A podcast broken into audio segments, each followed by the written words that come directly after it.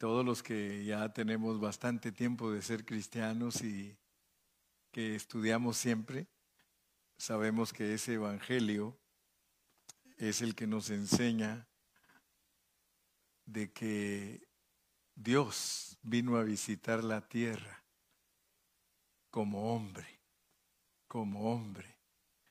O sea que Dios se encarnó y se hizo hombre y en Mateo nos lo presentan como rey. O sea que Cristo tiene muchas biografías, tiene cuatro, cuatro biografías que no las tenemos nosotros. Porque si a nosotros alguien nos entrevista y quiere hacer la biografía de nosotros, pues solo va a escribir lo mismo el, el entrevistador número uno, el entrevistador número dos, el entrevistador número tres y el entrevistador número cuatro va a escribir lo mismo, porque nosotros no tenemos cuatro biografías.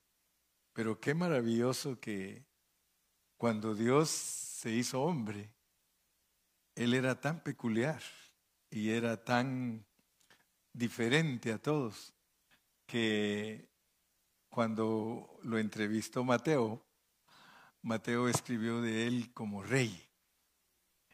Luego, cuando lo entrevistó Marcos, él escribió de él como siervo. Y cuando lo entrevistó eh, Lucas, lo entrevistó como el hombre con la más alta moralidad. Y cuando lo entrevistó Juan, como la palabra encarnada, el verbo de Dios hecho hombre, o sea, que ya no habló Dios como hablaba con Adán, que en el aire dice que se movía la voz de Dios, o como hablaba en el tabernáculo, dice que ahí desde el tabernáculo cuando descendía eh, la, la nube y el fuego, ahí hablaba Dios, o cuando Moisés subió al monte, dice que tembló la tierra y se oía la voz de Dios ahí. Pero Dios tenía planes desde antes de la fundación del mundo de que un día su hablar ya no sería ni en el viento, ni en el fuego, ni en el terremoto, sino que iba a ser a través de un hombre. Y ese nombre y ese hombre se llama Jesús. Pero por el otro lado, porque cuando los hombres estudian la Biblia, los hombres se confunden. Resulta que los hombres se ponen a leer este libro y a estudiarlo y sacan opiniones. ¿Verdad? Sacan opiniones. Por ejemplo, ustedes van a ver que hay, aquí en Estados Unidos hay como 1500 grupos que estudian la Biblia. Y cada uno enseña de Jesús como Él lo ve, como ellos lo ven. O sea que hay 1500 opiniones acerca de Jesús. ¿Qué les parece? La Biblia nos presenta cuatro cuatro evangelios. Y creo que si todos fuéramos humildes, al leer Mateo deberíamos de aprender a predicar cómo es Cristo como rey. Y si continuamos con esa humildad al leer Marcos, tendríamos que enseñar todos que Él es el siervo de Dios sufriente. Si todos nos pusiéramos de acuerdo a leer Lucas, todos alcanzaríamos a ver que en Lucas Él es el hombre perfecto, no tiene pecado. Nunca le encontraron pecado al Señor Jesucristo. Y si estudiamos en Juan, nos vamos a dar cuenta que Dios puede hablar por medio de hombres. O sea que la encarnación es muy importante. ¿Verdad? Porque nosotros somos espíritus encarnados en, en nuestro cuerpo. Y cada uno pues tiene un cuerpo que es diferente a todos. Ningún cuerpo es igual, ni uno. Qué tremendo es Dios, ¿verdad? Entonces, estoy introduciéndome de esta manera porque resulta que hay grupos que solo alcanzan a ver que Jesucristo es hombre. O sea que ustedes van a encontrar grupos que enseñan que Jesucristo es hombre y ellos lo tienen como un gran profeta, como un hombre bueno, como alguien perfecto, pero no alcanzan a ver que Él también es Dios. Y aunque leen los versículos, porque podemos leer un versículo si quieren, Romanos, leamos Romanos capítulo 9 y versículo 5.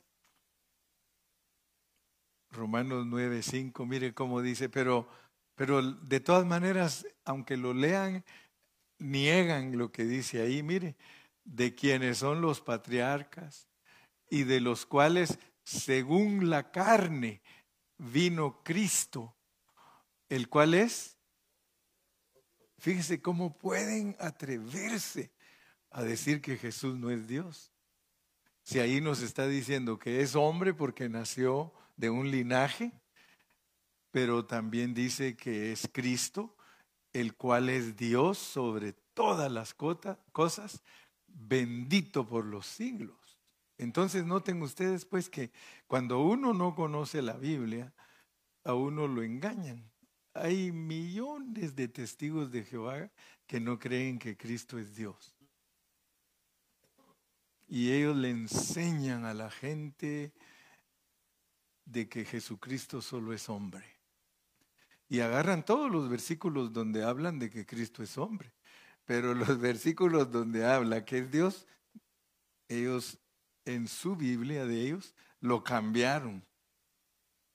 Y sabe cómo ponen en los pasajes donde dice el cual es Dios, ponen un Dios, pero le quitan la D mayúscula y le ponen una D minúscula y dicen, ellos leen así sus versículos, de quienes son los patriarcas y de los cuales Jesús, de los cuales según la carne vino Cristo, el cual es un Dios sobre todas las cosas. Fíjese qué tremendo. También cambian. Eh, Juan 1.1, leamos Juan 1.1. Miren cómo dice Juan 1.1. En el principio era el verbo.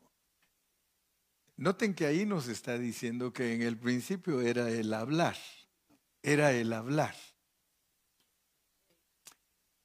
En el principio era el verbo y el verbo era con Dios. ¿Y el verbo qué? Ellos dicen era un Dios. A todo lo que dice Dios, ellos le ponen era un Dios y agarran todos los versículos donde Cristo actúa como hombre, como por ejemplo, ellos a la gente le dicen, usted no crea lo que enseñan los cristianos, ellos están equivocados. Usted crea lo que dice la Biblia y por supuesto la Biblia de ellos, ¿verdad? Porque todas las demás Biblias dicen de esta manera, pero la de ellos, como la arreglaron, porque ellos tuvieron problema para entender que Jesús es Dios. Entonces, al tener problema para entender que Jesús es Dios, ellos tuvieron que arreglar su Biblia para mostrar todo, todos los versículos de Cristo como un Dios y todo lo que habla de Cristo como hombre, pues como, como hombre, pues él habló, ¿verdad? Él está en la cruz y dice, Dios mío, Dios mío, ¿por qué me has desamparado? Y ellos dicen, se da cuenta que el Padre es diferente, Dios es aparte, Él es un hombre. Si Él fuera Dios, ¿cómo va a decir que Dios lo ha desamparado? Y la gente, como no estudia la Biblia, ¡boom! se los agarran bien y pasados tres años, todos con un maletín. Todos, todos los que le creen a ellos, tocando puertas con un maletín para seguir propagando la mentira que ellos. Ahora desde el COVID los cortó Dios un poco y ahora lo que hacen es se ponen con una sillita y una mesita y se ponen ahí con sus libros para que cuando alguien pase ahí y que le puedan entablar plática, Ya le van a echar el veneno, porque es veneno, hermano. Ellos son el veneno de la Biblia. Pero muchas personas, como son ignorantes y son que, que no saben nada, ellos pescan a la gente. A uno que es católico se lo pescan bien, bien, porque el católico es solo de nombre. Yo no sé cómo es que existe la iglesia católica si ninguno va, hermano. Y los pobres que van son tres, cuatro viejitas con su rosario. Y los que van, como aquel mi cuate que me decía, a mí me gusta ir a la iglesia católica. ¿Y por qué? Le digo, porque llegan unas viejas tan chulas, dice. Y yo me voy a ver viejas ahí, dice. Y por eso es que voy, ya, y a mí qué me importa lo que dice el cura. Yo miro esas viejas bonitas que llegan ahí. Ten cuidado, Leo, ten cuidado porque uno de estos días te va a agarrar Dios y qué vieja ni qué nada. Pero noten pues, por favor, me introduzco con este pensamiento de que nosotros tenemos que saber quién es Cristo. Pero cuando ustedes tengan la oportunidad, y los que nos oyen, porque nos oyen en Facebook, en YouTube, en podcast, en Spotify, cuando alguien de, de los que nos esté escuchando, si no es cristiano, nosotros le aconsejamos, usted estudie la Biblia, Estudie la Biblia y no crea lo que cualquier hombre le dice. Aún yo aquí les digo, ustedes escudriñen lo que yo les enseño. Ustedes no se conforman. A mí me gusta cuando alguien dice, hermano Carrillo, dice que ahora me quedé todo chanfleado. Me podría explicar bien porque no entendí. Bueno, véngase pues, vamos a estudiar. Mire esto y esto y esto es así. Entonces uno no le debe de creer al hombre, uno le debe creer a Dios pero porque usted se convence. No porque, acuérdese, yo le he enseñado que cuando una persona tiene una manera de creer, ella tiene una idea. Una idea. O sea que individualmente tenemos idea.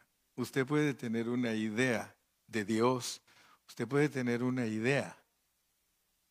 Y si usted logra convencer a los que se le acercan a usted y les transmite su idea, ya cuando tiene bastantes discípulos, usted les dio un, idealismo.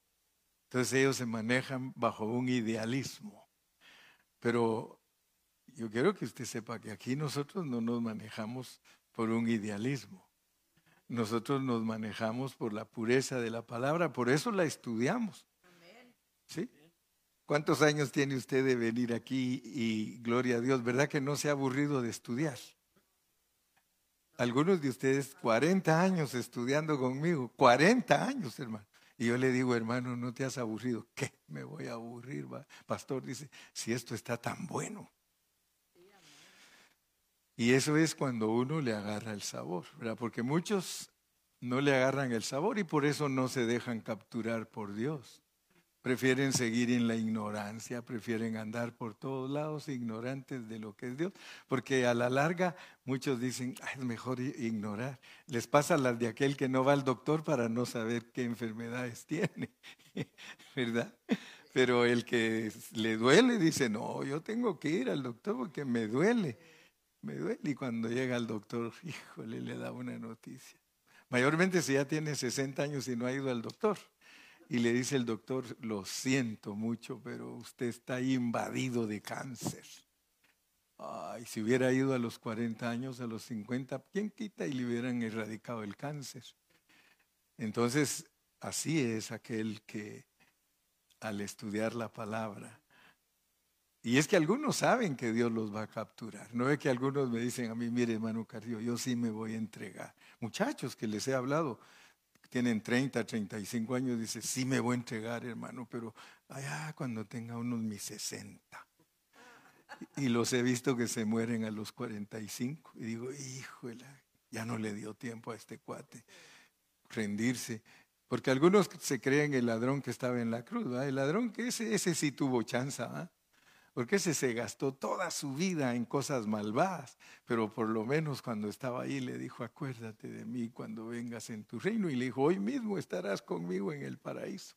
El otro era orgulloso, el otro le dijo, si eres hijo de Dios, ¿por qué no te bajas de ahí y nos bajas a nosotros? Por eso el otro dijo, ah, no, cállate hombre, nosotros somos culpables, él es inocente. ¿verdad? Pero imagínese pues la actitud que tienen muchos. Y gloria a Dios por aquellos que se entregan hasta el último día de su vida, porque de todas maneras Dios los toma en cuenta. Pero ¿para qué esperar si uno puede dedicar toda su vida a Dios? Muy bien, entonces resulta que el Señor Jesucristo, usted lea todos los versículos y cuando encuentre versículos donde digan que Jesucristo es Dios, no los cambie ni deje que nadie se los vaya a cambiar. Usted sea firme.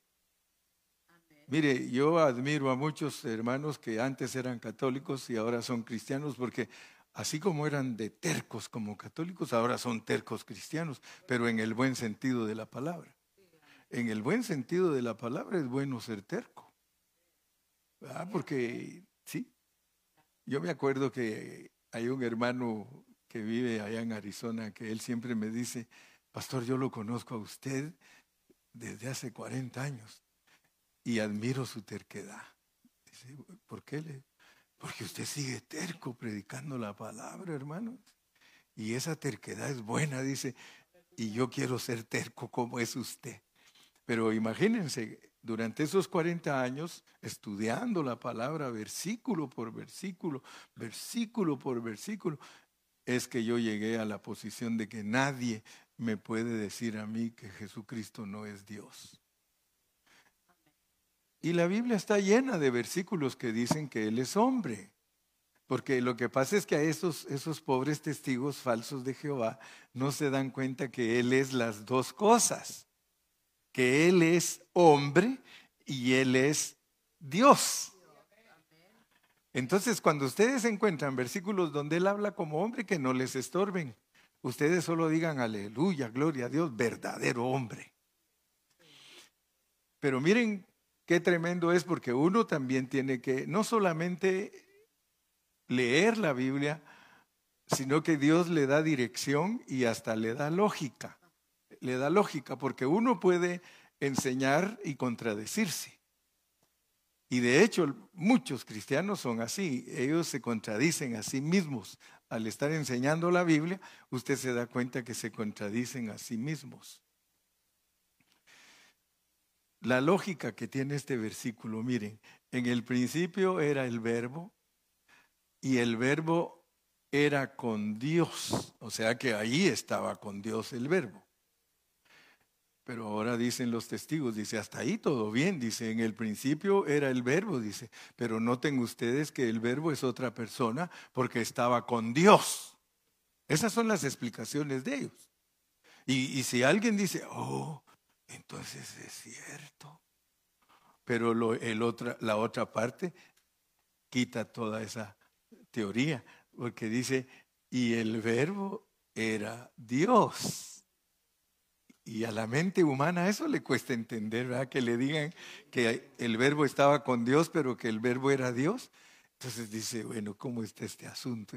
Allí es donde hay que usar eh, eh, el, el entendimiento que Dios le da a uno. Porque es tan lógico lo que Dios escribió para que lo pueda entender cualquier persona sin mucha instrucción. Fíjense pues. En el principio era el hablar. O sea que Dios está usando una metáfora para enseñarnos cómo es que Él es el hablar divino. Y por eso nos dice en el principio era el hablar. Y el hablar era con Dios. El hablar era con Dios. Pero el hablar era Dios. Ahora, noten pues, tan sencillo que es. Ustedes me están escuchando a mí aquí. Y ustedes ven al hermano Carrillo, ¿no es cierto? Y el hablar está con el hermano Carrillo. Y el hablar es el hermano Carrillo. Ese es todo, todo lo que dice ahí. Pero ellos lo complican, ¿se dan cuenta? Ellos lo, lo, ponen de otra manera para confundir a la gente. Pero ellos no están conscientes que están confundiendo a la gente, sino que ellos están programados de que Cristo es solo hombre. No, porque como este versículo nos dice que el hablar es Dios, y Cristo, miren lo que dice en el versículo 14, 1.14, Juan 1.14, que eso es el contexto al seguir leyendo. Y aquel hablar fue hecho carne y habitó entre nosotros. Bueno, entonces si el hablar es Dios, ¿quién va, quién va a negar que, que ese Dios se encarnó y vino a habitar entre nosotros? Y vimos, dicen los apóstoles, su gloria, gloria como el unigénito del Padre, lleno de gracia y de verdad. No se necesita, hermanos, más que un corazón humilde y aceptar la palabra en una lógica divina, en una lógica divina, no en una lógica humana. Desde el mismo momento que los testigos de Jehová le pongan a usted un libro para que usted interprete la Biblia, ya ahí están mal, porque nadie necesita ni un libro para interpretar la Biblia. Pero ellos cuando ya uno se hace testigo de Jehová, le dan un libro que se llama razonamiento. Y le dicen a uno, tienes que entender la Biblia a la luz del razonamiento. Fíjese, a nosotros no nos manda Dios a razonar la palabra, si la palabra nos hace pedazos. Si la razonamos, le vamos a andar buscando cómo no nos hiere, cómo no nos pega, cómo no. ¿Se dan cuenta que ellos usan razonamiento? Entonces, ojalá que Dios te dé la oportunidad a ti de hablar con alguna persona que tiene esa enseñanza y lo logres rescatar, ¿verdad? Porque es, de eso se trata, rescatarlos, aunque a veces ya están, pero tan dañados que cuando uno los quiere rescatar, lo sacan corriendo a uno, ya, ya casi lo apedrean a uno. No, y algunos de ellos de la manera que te los quitas es, mire, aquí somos cristianos y leemos la Biblia. Mucho gusto les, siga leyendo la Biblia. Porque ellos llegan y ellos no, ellos solo le llegan preguntando, o le dicen, fíjese que estamos visitando a nuestros vecinos, ni son de ahí ellos, porque ellos vienen y parquean sus carros y se van a invadir la cuadra, pero le dicen a la gente, somos tus vecinos y estamos visitando a todos los vecinos para explicarles que Cristo va a establecer su reino en la tierra, bla, bla, bla, y le dice, ¿te has puesto a pensar cómo sería un mundo sin guerras, sin enfermedades, sin violencia? Así ahí le entran, ¿no? Y aquel, oh sí, de verdad que sería un... Pues fíjate que así va a ser el reino de Cristo cuando Él lo establece. Y es cierto que el, reino de Cristo va a ser sin, sin muerte, sin violencia, sin guerras. Pero lo tremendo es de que ellos usan eso para entrarle a la gente en vez de entrarles como dice la Biblia. Y, y, luego pues tenemos el lado de nosotros, que muchos de nosotros sabemos cómo se le debe entrar a un pecador, pero la regamos porque de una vez lo matamos.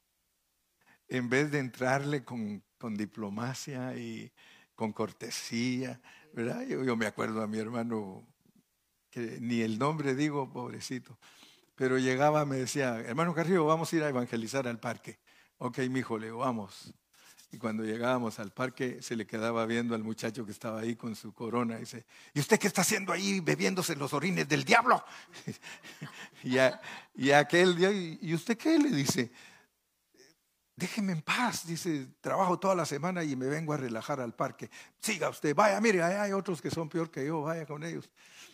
Pero el asunto es de que tenemos que tener diplomacia, tenemos que saber cómo se le entra a la gente, porque mire, la mejor evangelización la mejor evangelización, hace tiempo que nosotros la aprendimos. Yo me recuerdo que Ivan una vez escuchó a ese hermano, es un hermano americano que él sale a evangelizar a las calles, a las playas, a los almacenes, en todos lados. Ahí anda él. Y él muy amablemente se introduce con las personas. Y a él le dice, tú eres pecador, le dice. Dice, no, no, yo no, no soy pecador. ¿Nunca has robado? No, no, no, no, nunca. Ni siquiera un día no le robaste a tu mamá, a tu papá. Oh, bueno, ese sí. Sí, sí, fíjate que sí me acuerdo que sí le robé algunas veces a mi padre, a mi madre, a una tía le robé también, dice. ¿Ya sabes tú lo que dice la ley? que los ladrones no heredarán el reino de Dios? Sí, sí, sí, sí, es cierto, ¿verdad? Pero yo ya no seguí robándoles. Yo lo hacía antes. No, pero es que dice la Biblia que solo una vez te hace al ladrón. Ya delante de Dios, una vez en tu vida que has robado, eres un ladrón. Así te ve Dios, así son los mandamientos. Los mandamientos así son. Entonces dice, no, pero no me creo que he robado. No he robado. ¿Nunca has adulterado? No, no, eso no. Nunca he engañado a mi mujer. Nunca, nunca, nunca. Mira aquí y ya le saca el versículo. Dice que si miras a una mujer y la deseas en tu corazón, que ya adulteraste con ella en tu corazón. ¿Nunca lo has hecho? Ah, eso sí, yo he deseado muchas, si son tan bonitas esas viejas, que uno siempre las anda deseando. Dice, ah, bueno, le dice, después de tantos, eh, después de tres o cuatro versículos que muestran que es pecador, ahí ya se lo agarró. Mira lo que dice aquí en la Biblia, ya le saca el versículo. Por cuanto todos pecaron, están destituidos de la gloria de Dios. Estás destituido porque tú eres pecador y tú ya lo aceptaste. Tú dijiste que sí aceptas que eres pecador. Ahora mira, aquí hay otro versículo. Dice que si crees en Jesús, te perdona todos tus pecados. ¿No quisieras creer en Cristo en esta mañana para que te perdonen todo eso que ya estás convencido de que eres pecador? Y dice, Está bien, voy a aceptar. Pero tú crees que ahorita que yo diga que acepto a Cristo ya estoy, así dice la Biblia. Así como dice que si haces esto y esto, estás perdido, también dice que si haces esto, eres salvo. Entonces, sí dice, acepto, ya, Padre, te recibo como mi Salvador personal, perdóname. Ok, ahora le dice, lo que Cristo le dijo a la mujer, vete en paz y no peques más. Porque si aceptó a Cristo y mañana sigue con lo mismo, entonces solo está jugando. Porque el cristiano se arrepiente, le pide perdón a Dios. Todo esto lo estoy hablando porque nosotros tenemos que saber quién es Cristo. Si estamos aquí en una iglesia, nosotros tenemos que saber quién es Cristo, cómo opera, qué beneficios tiene para nosotros, qué privilegios tenemos y qué nos pide a nosotros el Señor Jesucristo. Entonces, Jesús es hombre, pero también es el Cristo. Y oigan, pongan atención, cuando se habla de Cristo, no se está hablando de Jesús, a pesar que es el mismo. Pero usted tiene que aprender que cuando en su Biblia usted lea algo de Jesús, le están hablando de Él como hombre. Y cuando usted lea a Cristo, le están hablando de Él como Dios. ¿Ok? Por eso usted va a encontrar en la Biblia que dice Hijo de Dios, pero dice Hijo del hombre. ¿Alguna vez se había preguntado usted cómo usted puede entender esa diferencia de Cristo como el Hijo de Dios y Cristo como el Hijo del hombre? Fíjese que es tremendo porque eso significa que Él es el unigénito. Unigénito quiere decir que no hay, no hay otro. Él es unigénito. Eh, escudriñe esa palabra. Unigénito es que no hay otro como Él. El unigénito Hijo de Dios, que no hay otro como Él, se encarnó y vivió aquí y lleno de gracia.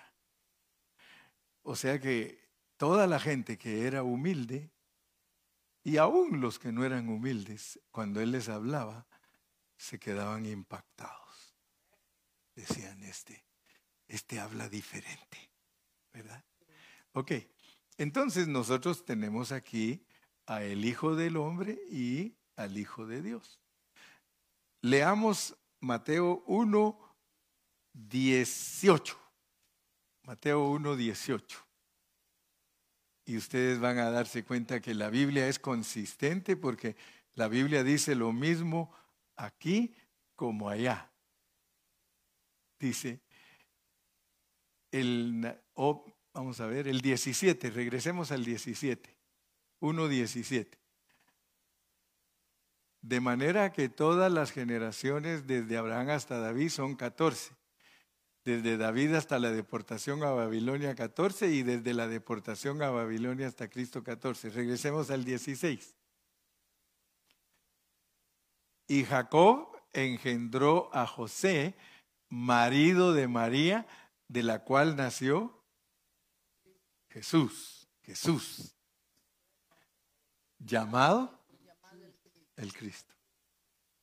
Nació Jesús, llamado el Cristo. Entonces, se dan cuenta ustedes que la misma Biblia no nos deja confundirnos. Ahora nosotros ya hasta sabemos más cosas de Cristo. Porque ahora sabemos que Cristo no es individual, Cristo es corporativo. Mientras que Jesús es individual, Jesús es un individuo igual que nosotros, como hombre, pero como el Cristo. Como el Cristo, hermano. Lo deja uno con la boca abierta. Porque resulta que como Cristo, te incluye a ti. Cuando se habla de Cristo, estamos hablando de el Hijo de Dios y nosotros agregados a Él. El Cristo. Si no me creen, ahorita les doy más versículos. Llamado el Cristo. Veamos un aspecto de la iglesia en Primera de Corintios 12. Primera de Corintios capítulo 12. Y ahorita les doy el versículo para mi técnico allá. Primera de Corintios capítulo 12. Y versículo 12. 12, 12. Pongan atención pues porque les dije que José y María eran papá de Jesús ellos eran papás de Jesús, llamado el Cristo. Porque así como el cuerpo es uno, el apóstol Pablo explicándonos que así como nuestro cuerpo físico es uno y tiene muchos miembros, las manos, los pies, los brazos, los oídos, los ojos, el corazón, el páncreas, el hígado, etc. Así como el cuerpo es uno y tiene muchos miembros, pero todos los miembros del cuerpo, siendo muchos, son un solo cuerpo, así es Cristo. así es Cristo. Entonces, por favor, yo quiero que ustedes pongan, se concentren, porque esta enseñanza es preciosa. Esta enseñanza le hace a uno que uno, Dios le abra los ojos. Entonces ustedes saben por la Biblia que Cristo no es un individuo, Él es una multiplicación. Entonces ahí ustedes entienden que Él vino y se encarnó y murió en la cruz y resucitó para entrar en los discípulos y por eso se llama Cristo. O sea que no fue Jesús el que entró en los discípulos, entró Cristo porque Cristo es Jesús resucitado. Entonces Él entró y ahora, mire, es, es correctísimo, es correcto decir que aquí está Cristo. Por eso es que los, los aleluyas cantamos. Yo sé que estás aquí, mi Señor, aunque no se da cuenta que Él lo trae, porque dice, yo sé que estás aquí y lo está buscando. Por eso yo les he dicho, ese canto no está bien hecho. El canto bien hecho sería, yo sé que estás en mí, mi Señor. Yo sé que estás en mí. Alientas mi alma, alientas mi alma, alientas mi alma. Yo sé que estás en mí. Ustedes van a oír también y leer versículos que dice, si Cristo está en vosotros. Ah, no dice si Jesús está en vosotros. Si Cristo está en vosotros, a la verdad, a la verdad, bla, bla, bla. bla. ¿Cuántos están gozando? Fíjese que a veces, a veces, por amor a, a los que no han crecido en Cristo, es que tuve que predicar hoy así, por amor. Pero, pero todos los demás tenían que estudiar hoy una lección más profunda. Pero esta lección, a pesar que es para los que todavía no han entendido bien a Jesús y a Cristo, nosotros también nos deleitamos, ¿no es cierto? Es como que hoy no les di, no les di steak, pero les di una ensalada bien preparada, rica, y ustedes dicen, wow, hasta un vaso de leche y un pan dulce. Oh, Pero ya si los amigos que nos visitan siguen viniendo, ellos también la dosis hay que irselas subiendo. Déjate capturar. Y ahí va a decir el nombre, pues dice, déjate capturar. Así que mis amados hermanos, entonces hoy es bien importante que entendamos que Jesús es Dios. ¿Por qué? Porque Él es el Cristo. Si Él solo fuera Jesús, entonces Él solo hubiese sido hombre y los testigos de Jehová estarían correctos en su enseñanza. Yo les he dicho a ellos, ustedes están correctos en la mitad. Ustedes presentan el 50% de Cristo, pero nosotros presentamos el 100%. Ustedes solo alcanzan a ver el 50%, ustedes solo ven que Él es hombre. Y la Biblia lo dice que es hombre. Pero imagínense si usted les empieza a hablar los secretos y dice, yo no sé qué está diciendo usted. A mí me han dicho, yo no entiendo qué está diciendo usted, porque yo lo meto a secretos que ellos jamás los han discernido. Pero nosotros, los cristianos, sí los discernimos. ¿Verdad? Porque yo, yo le digo, le dije una vez, ¿usted alguna vez ha leído algún escrito acerca de la autocreación, le digo. ¿Y eso qué es? Ya ve, le digo, usted está falto de información. Porque Dios para venir a la tierra se autocreó. Porque si Jesús es Dios, Él se autocreó. Y eso ya no entra en la mente natural. Y ahí la mente natural patina. Dice, ¿cómo? ¿Cómo? Si es que la Biblia dice que Cristo, Jesús, es creación. Dice que Él es el primogénito de toda creación. Pero lo que les cuesta entender entonces es que usted les diga, mire, no hay para dónde, pero usted no alcanza a ver eso. No hay para dónde. Mire, Dios, si Él es Dios, si Cristo es Dios, y Él vino aquí como hombre Jesús, él se autocrió. Pero mire, se autocrió, se hizo y se formó. Porque tenemos que entender ese, ese punto de que nosotros somos creados, hechos y formados. Y Cristo pasó por el mismo proceso. Pero aun cuando usted trate de convencerlos, no los va a convencer porque ellos ya tienen en definitiva que Jesús es hombre. Nada más. Y todo lo demás, ahórreselo usted para su iglesia y déjenos a nosotros con nuestro maletín seguir tocando puertas. Y vamos a alcanzar. Le digo, ustedes deberían de leer testimonios de los miles que se han salido del grupo de ustedes. Lean. Oigan testimonios de gente que estuvo con ustedes por 20 y 25 años y maestros de ustedes, que ahora ya no son testigos de Jehová porque encontraron la realidad. Yo siempre les digo así, cuando alguien me dice, yo estoy en el grupo que tiene la pureza y la verdad. Le digo, ya leyó aquí, ya leyó allá, ya esto, ya el otro. Porque para encontrar uno la pureza de la palabra, uno tiene que meterse. Por eso no se vayan a conformar nunca a lo que el pastor les da. Ustedes lean la Biblia y léanla y léanla todos los días, lean su Biblia. Y cuando vengan aquí, pues me van a escuchar cosas que ustedes ya han leído. Amén. Lo vamos a dejar por ahí. Y yo no sé dónde está el aceitito que quiero ungir a, mi hermanita para que el Señor le sane.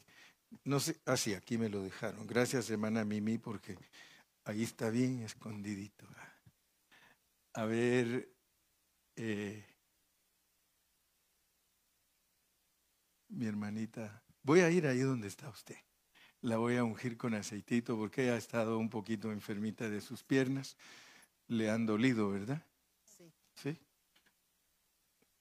Fíjense que hoy, hoy me llamó un hermano, hoy me llamó un hermano que no es de esta congregación, pero me ha escuchado predicar y entonces me dijo, fíjese pastor que yo quisiera entender Santiago 5.14, si lo ponen ahí. Eso me dijo el que quería encontrarlo, dijo, quiero que me ayude, dice, porque no entiendo Santiago 5.14.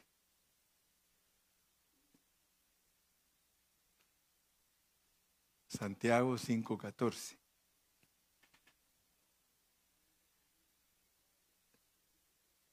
¿Está alguno enfermo entre vosotros? Llame a los ancianos de la iglesia. Los ancianos no son los viejitos, sino que son los líderes. Así se llaman, elders. Son los líderes y oren por él. Ungiéndole con aceite, ungiéndole con aceite en el nombre del Señor. En el nombre del Señor es que yo esté consciente que Dios puede orar por ella a través de mí. Ese es en el nombre, como que me dieron poder. Dice, ve en mi nombre y haz esto. Entonces yo vengo en el nombre del Señor, tengo que estar seguro que soy servidor de Cristo para hacerlo. 15. 15. Y la oración de fe salvará al enfermo y el Señor lo levantará. Y si hubiere cometido pecados, le serán perdonados. Aleluya. Qué tremenda bendición. ¿ah? O sea que yo voy a orar por ella y ella misma me dijo a mí, yo quiero que usted ore por mí, me dijo, porque yo estoy quebrantada de salud. Ella hizo lo que dice ahí, llame al anciano. Tal vez como me vio con barba, dijo, este es el anciano. Pero le quiero decir que ella lo hizo como manda Dios. Ella llamó que el anciano venga y la unja. Y el Señor le dice que aún si, porque a veces uno está enfermo porque ha cometido pecados. Entonces dice que aún, como ella llamó al anciano, dice, tus pecados son perdonados. En cuanto el siervo ora por ti y te unge, él unge, te unge para que te sanes y si hubieres pecado, estás perdonado. Así que de hoy sale descargada de una vez. Si estaba enojado con la perlita, ya, ya, ya, ya el Señor la va a liberar. Padre, en este momento, yo unjo, Señor, la cabeza de mi hermana con aceite como manda tu palabra. Yo te pido, mi Señor, que en el nombre de nuestro Señor Jesucristo, tú corras desde la coronilla de su cabeza hasta la planta de sus pies. Fortalece, Señor, esas rodillas, esas piernas y permite que tu hija se pueda recuperar, Señor. Padre, yo oro por ella en tu nombre maravilloso y gracias porque no solamente nos provees sanidad, sino que también nos provees el perdón de nuestras faltas. Yo la bendigo a tu hija en este día, en el nombre precioso de Cristo Jesús, nuestro amado Salvador. Amén. Si oramos con fe, ahí dice la palabra, y la oración de fe salvará al enfermo, le, da, le va a dar salud. ¿Qué lo hizo usted? Ok. Amén. Aquí la dejé. Entonces vamos a ponernos de pie para despedirnos en esta noche.